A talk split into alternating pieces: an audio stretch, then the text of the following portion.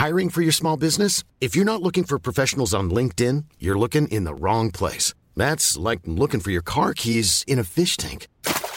LinkedIn helps you hire professionals you can't find anywhere else, even those who aren't actively searching for a new job but might be open to the perfect role. In a given month, over 70% of LinkedIn users don't even visit other leading job sites. So start looking in the right place. With LinkedIn, you can hire professionals like a professional. Post your free job on linkedin.com slash people today.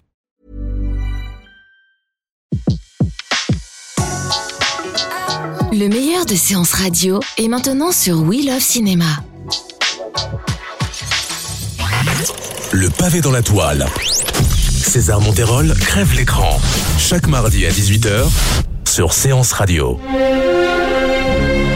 Chers amis, aujourd'hui est un sublime jour de fête puisque nous allons parler d'un cinéaste que je considère comme un génie absolu, le roi incontesté de l'animation, le sublime Hayao Miyazaki. De Nausicaa à Mononoke en passant par Porco Rosso, vous conviendrez qu'il serait radiophoniquement suicidaire de tenter une analyse de toute la filmographie de notre ami nippon. En effet, Miyazaki a ses thèmes propres qui reviennent dans la quasi-totalité de ses films. Ainsi, on aurait pu parler d'écologie, de guerre, de machines volantes, de magie, de poésie ou encore de musique. Mais non, nous allons en ce jour aborder un thème plutôt vaste et complexe, mais qui pour moi est le plus symptomatique de son cinéma. Aujourd'hui, on parle de la place de la femme dans les films de Miyazaki. T'inquiète pas, va. Les femmes sont extra. Elles bossent aussi bien que les hommes et elles sont plus courageuses. Sans doute, mais fabriquer un avion, c'est autre chose que de faire la cuisine. Pour bien commencer, contextualisons en parlant de la femme japonaise avec un grand F. D'abord, la femme au Japon a une place et un traitement assez spécifique, et je dis spécifique en comparaison de nos sociétés occidentales. Traditionnellement, l'éducation japonaise a mis en place un système visant à inculquer aux jeunes filles leur vrai futur métier, celui de mère de famille. Le mariage est un véritable aboutissement, et même si on les laisse plutôt tranquilles durant leur jeunesse, une femme qui se respecte doit être mariée dès 25 ans. Symbole de cette volonté, l'apprentissage de la fabrication de leur kimono de mariage dès la dernière année de primaire. Ensuite, il faut noter que la société japonaise, avec un grand S, induit un système visant à bien séparer les hommes des femmes. Traditionnellement, une femme qui se respecte se doit d'être calme et sereine. On la désigne alors comme étant onotashi, un terme qui, à l'inverse, est un reproche pour les garçons qui, eux, se doivent d'être forts et énergiques. En réalité, tout ce système, bien que séculaire, est connu dès la fin de la Seconde Guerre mondiale sous le nom de Ryosei Kembo, qui se traduit littéralement par la bonne épouse, la mère avisée. Mais dès le début des années 80, les choses commencent à changer. La nouvelle génération de jeunes femmes est bien décidée à changer les choses. Ainsi commence l'avènement des career women, c'est-à-dire femmes qui travaillent librement, qu'elles soient célibataires ou mariées. Rappelez-vous, ne faites jamais confiance aux hommes. Le nombre de divorces augmente, celui de la natalité baisse. Cependant, tout n'est pas rose puisqu'en 1980, les femmes qui travaillent gagnent en moyenne moitié moins que leurs homologues masculins.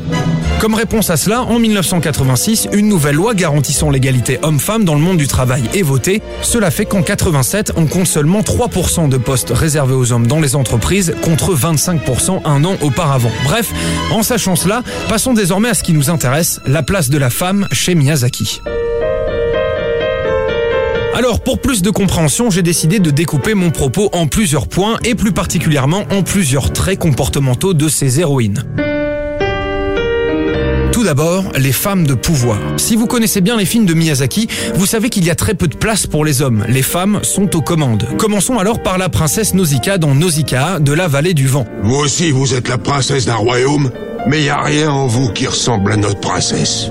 Il s'agit là de la première héroïne de Miyazaki et elle est perçue comme un porte-parole de la cause féminine, surtout quand le film est sorti en 1984. Je vous le disais, à l'époque où les businesswomen font leur apparition, Nausicaa porte sur ses épaules la force des femmes au milieu d'un monde d'hommes.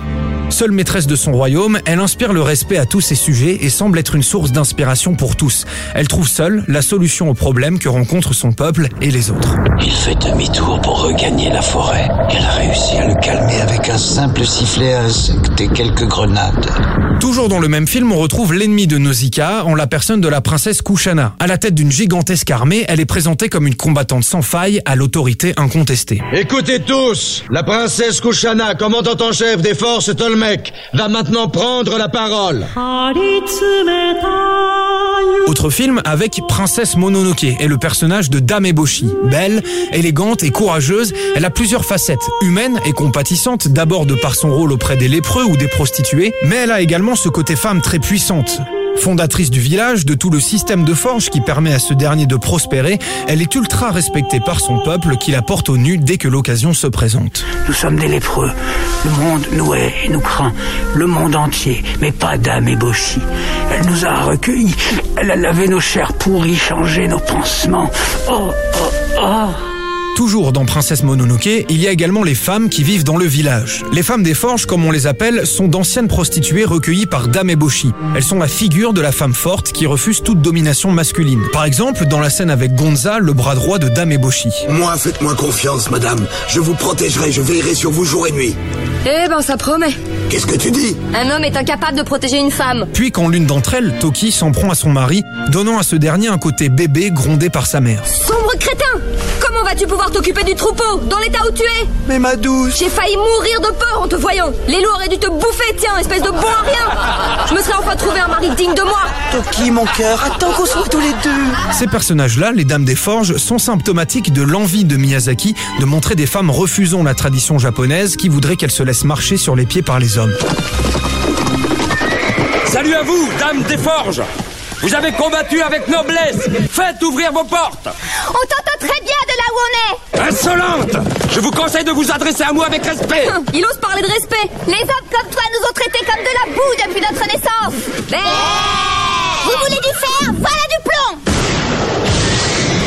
Dans le chapitre Femmes de pouvoir, on pourrait également citer Gina, dans Porco Rosso. Patronne de l'hôtel Adriano, c'est une figure maternelle pour tous les pilotes d'hydravion. Alors, qu'est-ce que vous complotez encore Qui, nous?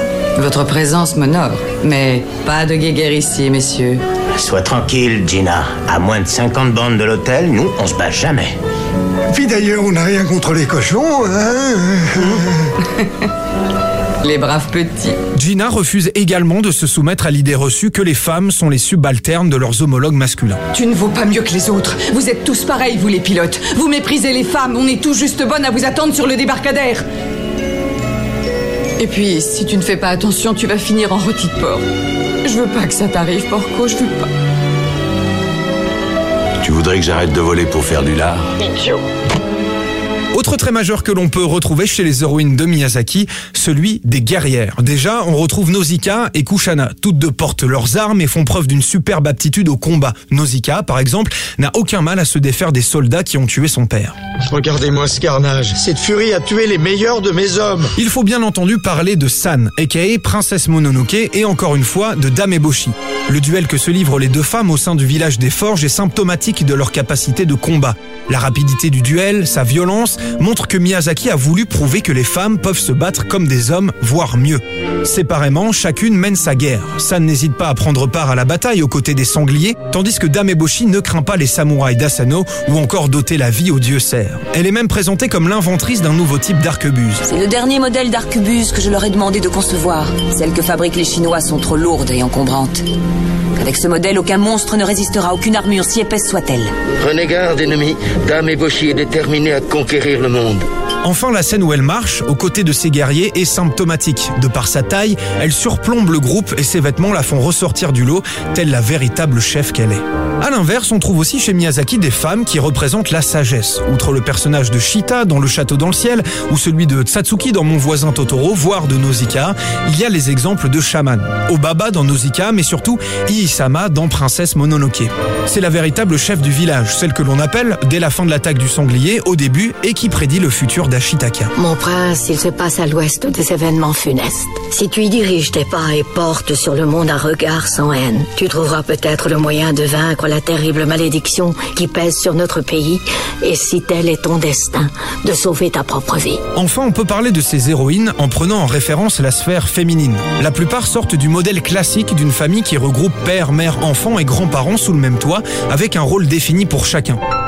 Nous trouvons alors des schémas différents. Dans Nausicaa de la vallée du vent, la mère de Nausicaa est morte, son père est tué au milieu de l'histoire. Dans le château dans le ciel, les parents de Chita sont morts, ceux de Pazu également. Dans mon voisin Totoro, la mère est absente, à l'hôpital, laissant le père avec deux petites filles. Kiki, dans Kiki la petite sorcière, quitte ses parents et vit seule. Fio Piccolo est élevé par son grand-père dans Porco Rosso, etc. Elle est incroyable, cette petite. Bref, chaque famille est éloignée du modèle traditionnel. Une situation qui pousse alors les jeunes filles à faire autre chose que des choses de jeunes filles. Satsuki, dans Mon voisin Totoro, s'occupe de sa famille en l'absence de sa mère, avec par exemple la scène où elle prépare le déjeuner pour tout le monde. Oh, je crois que j'ai trop dormi. On a un pique-nique aujourd'hui. Oh, excuse-moi, j'avais complètement oublié. T'en fais pas, j'ai préparé à manger pour tout le monde. Et ça brûle dehors J'arrive Anne chantera le temps des cerises. Qu'elle s'appelle Kiki, Satsuki, San, Nausicaa, Shita, Sophie, Fio, Eboshi, Toki, les héroïnes de Miyazaki trahissent la volonté de ce dernier de rompre avec les codes traditionnels japonais. Il fait avec elles ce qu'il fait avec le reste des thèmes abordés dans ses films, représenter un monde ressemblant à son idéal. Un monde dans lequel les relations de pouvoir entre hommes et femmes sont inversées, même très inversées puisqu'elles ont le premier rôle. Leur trait de personnalité, bien sûr exagéré, vise à montrer que le monde doit faire avec les femmes, mais des femmes actives et libres, loin du muselage masculin. C'était Le pavé dans la toile, une autre vision du cinéma. Sur Séance Radio, par BNP Paribas. Retrouvez l'ensemble des contenus séances radio proposés par We Love Cinéma sur tous vos agrégateurs de podcasts.